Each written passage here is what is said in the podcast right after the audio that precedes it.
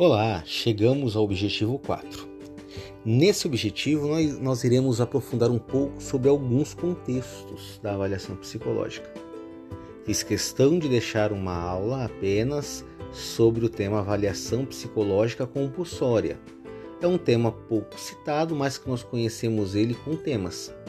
Um exemplo de avaliação compulsória é a da CNH, outro porte de arma, cirurgia bariátrica. Então, dentre das avaliações psicológicas que destina-se a uma decisão, a uma aptidão, é a avaliação psicológica compulsória. O documento, até produzido por ele, é o atestado.